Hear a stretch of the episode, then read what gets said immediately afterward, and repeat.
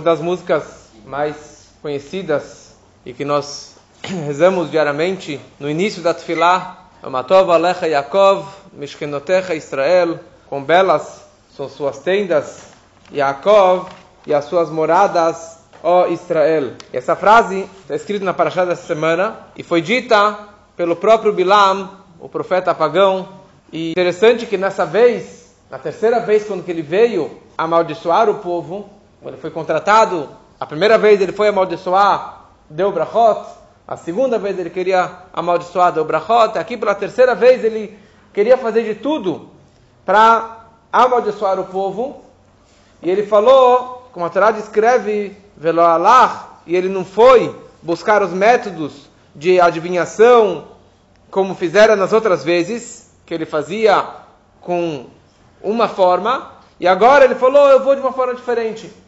Eu vou mencionar os pecados do povo, eu vou mencionar as falhas deles, e no momento que eu vou mencionar as falhas, isso vai atrair a maldição. A maldição vai, dar, vai ter efeito sobre os judeus. Então ele foi numa outra tática, numa outra forma. Bilam ele chega e ele quer amaldiçoar o povo. E a Torá descreve Vayar Israel Shochen Lishvatav. Ele enxergou, ele percebeu, ele viu que os judeus eles estavam acampados com suas tribos. E repousou sobre ele o Espírito de Deus. Então a primeira coisa, ele viu que os judeus eles estavam acampados, de acordo com suas tribos. O que, que significava isso? Na verdade, isso foi um choque para ele. Isso foi um hidush, foi uma novidade que ele até então não tinha percebido e não sabia. E ele ficou tão espantado que na continuação disso ele acabou falando Matov Alech Yaakov, quão belas são suas tendas, ó Yaakov, e as suas moradas, Israel. Quer dizer, algo ele viu, ele enxergou, que deixou ele espantado, que por essa razão ele acabou falando Matov. Ma quer dizer quão belo. Eu não sabia disso, agora eu estou assustado, estou espantado de quão belas são suas tendas. Então, quando ele enxergou os judeus acampados de acordo com as suas tribos, ele, na verdade, ele teve duas surpresas e duas grandes qualidades do povo de Israel. A primeira coisa, ele percebeu que eles estavam acampados lishvatav, de acordo com as suas tribos. O que significa? Ele viu cada tribo e tribo separada per si, sem se misturar com as outras tribos. Quer dizer, cada tribo ela tinha sua linhagem, desde o patriarca Yaakov. Sabia quem era da tribo de Reuven, quem era da tribo de Shimon, da tribo de Levi, Yehudá. Cada tribo tinha sua linhagem familiar, a sua ascendência. E eles sabiam cada um de que família ele pertencia, e eles não se misturaram. Não teve assimilação entre as próprias tribos. Eles, cada um tinha a sua linhagem. Como a gente viu, na verdade, no começo desse livro, de Bamidbar, na Parashá Bamidbar, quando a Torá fala sobre a contagem do povo, a Torá descreve, vai ter al mishpechotam avotam. Eles deram a luz nas famílias de acordo com as suas casas dos seus pais. E ali o Rashi ele traz algo muito forte, que eles trouxeram o Sefer Ichus, eles, eles trouxeram um livro da linhagem familiar que vai lá para trás, que estava escrito Seder Atoldot, toda a ordem de pai, filho, pai, filho, de todas as gerações. E não era simplesmente no boca a boca, ah, meu pai era tal, meu avô era tal, meu bisavô era tal mas eles trouxeram o livro descrito cada família e cada tribo, e também Eide Hazaká, trouxeram testemunhos comprovando que esse é filho daquele, que é descendente daquele, comprovando realmente é, a linhagem de cada tribo. Então, quando, quando o, o Bilam ele viu isso, ele já ficou assustado. Ele falou: Uau, não tem essa assimilação, não tem essa bagunça de famílias, o que significa não tem mamzerim, não tem bastardos, não tem casamentos proibidos entre as tribos, se cada um sabe quem é a sua linhagem, então eles não se misturam, então não tem casamentos errados, não tem casamentos proibidos entre eles. Depois, ele percebeu uma segunda coisa. Ele percebeu que as tendas, a porta de cada tenda, de cada acampamento, não dava de cara com a porta do outro. Diferente como que é hoje, cada vez mais você tem um prédio grudado no outro, você consegue enxergar a casa do vizinho, você consegue enxergar o banheiro do vizinho, o quarto do vizinho, você consegue saber tudo acontecendo lá no outro. No deserto não tinha nenhuma porta de nenhuma tenda direcionada na porta do vizinho. Então ninguém conseguia realmente enxergar o que estava acontecendo dentro da tenda do vizinho. E isso representava um recato, um tzniut máximo. Não somente que não entra na casa do vizinho, mas a minha porta não dá de cara com a dele. E desse, nem sem querer eu vou enxergar o que está acontecendo na casa dele. Então esses dois fatores que o Bilam ele testemunhou, enxergando o povo, fala a Torá, Vayar Israel Shochel Shvatav, e naquele momento, Vatehi Alav Ruach Elokim, pairou sobre ele, repousou sobre ele, Ruach Elokim. Aqui está traduzindo em português o Espírito de Deus. O Targum, o Unkelos, ele traduz isso como também um espírito de nevoar, um espírito de profecia. Já que ele viu isso, ele viu um espírito de profecia. Mas não é isso que o Rashi ele fala. O Rashi, ele fala, Ruach é um espírito, Elohim é Deus. Fala o Rashi, não quer dizer um espírito de Deus, não quer dizer um espírito de profecia. E sim, Allah. Ele decidiu em seu coração em não amaldiçoar o povo. Quer dizer, então quer dizer Ruach, que quer dizer espírito?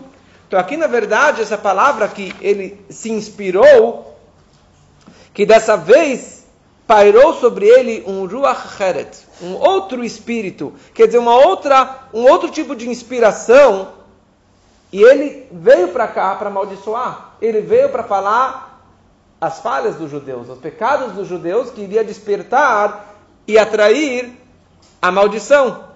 Então, quando ele viu esses dois, essas duas grandes novidades para ele, ele, descrevendo as grandes qualidades da, da, do povo de Israel, da linhagem do povo, então pairou sobre ele um Ruach Elohim, quer dizer, ele falou, eu não quero mais amaldiçoar esse povo. Eu quero abençoar eles. Ele é um povo tão maravilhoso, um povo com tantas qualidades, da forma que eles estão acampados, as suas linhagens. E por isso que naquele momento, Bilam, ele começou a falar, Matov Alecha Yaakov, Mishkenotecha Israel. Então, Matov, Matov Ohalecha Yaakov, isso representa quão belas, que agora ele estava realmente espantado, quão belas são suas tendas, da forma que uma não está de cara com a porta do vizinho, e Mishkenotecha significa os teus acampamentos, as tuas linhagens, quer dizer, as tuas famílias, a linhagem familiar, esse hijos de todas as famílias, como que realmente está tão preservado, cuidado entre o povo judeu.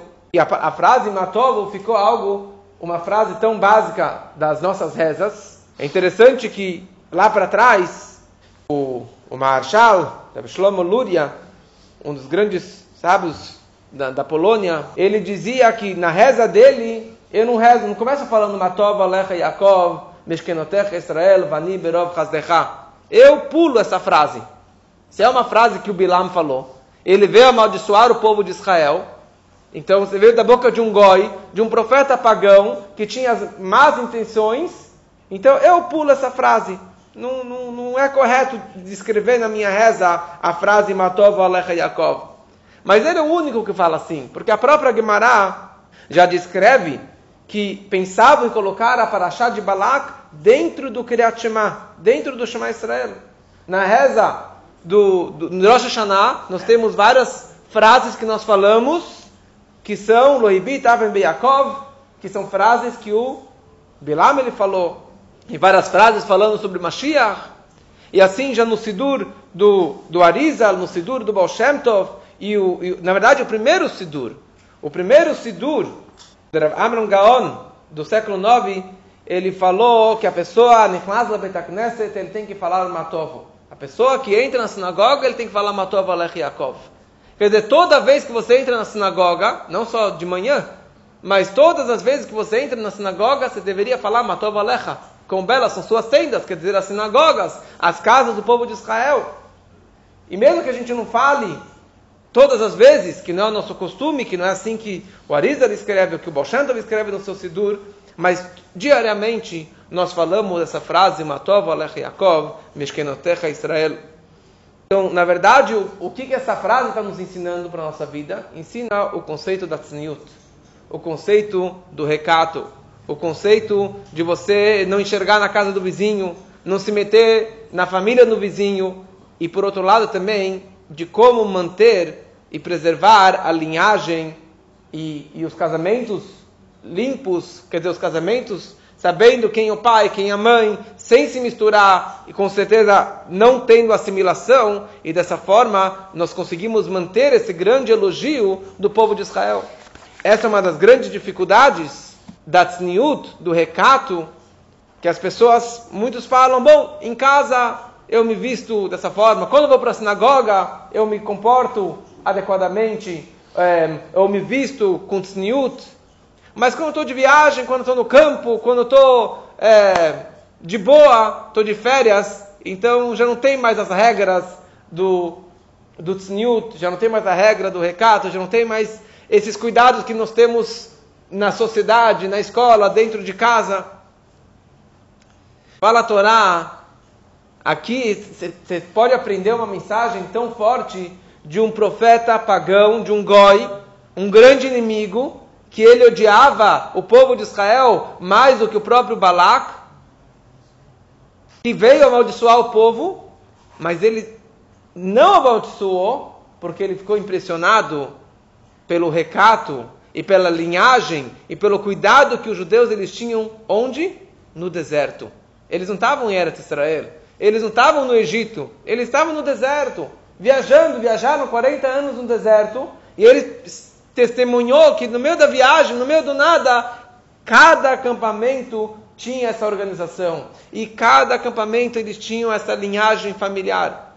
Então quer dizer, a gente pode aprender isso daqui dele, como que ele ficou impressionado com o povo de Israel, então quanto mais que nós devemos ser cuidadosos com essa é, regra básica do judaísmo, que não existe leniência, falar, ah, pode misturar, não precisa separar o homem de mulheres, ou qualquer casamento dá certo, ou de qualquer forma, não é toda, toda qualquer roupa dá certo. Não, você tem um, uma, um, um cuidado especial, uma, várias e várias alahot, de como que tem que se vestir, e com quem que você pode falar, com quem que você pode casar, de que forma você pode falar com o próximo, o que, que você pode enxergar na, na vida do próximo. Então que a gente possa realmente aprender essas mensagens da, da Parashá, do Matov Alech Yaakov, e dessa forma, chegando nas maiores profecias que ele mesmo disse nessa Parashá sobre Mashiach, são as, as maiores, os, os, os versículos mais explícitos na Torá que nós temos sobre a vinda do Mashiach e que ele venha muito em breve, se Deus quiser.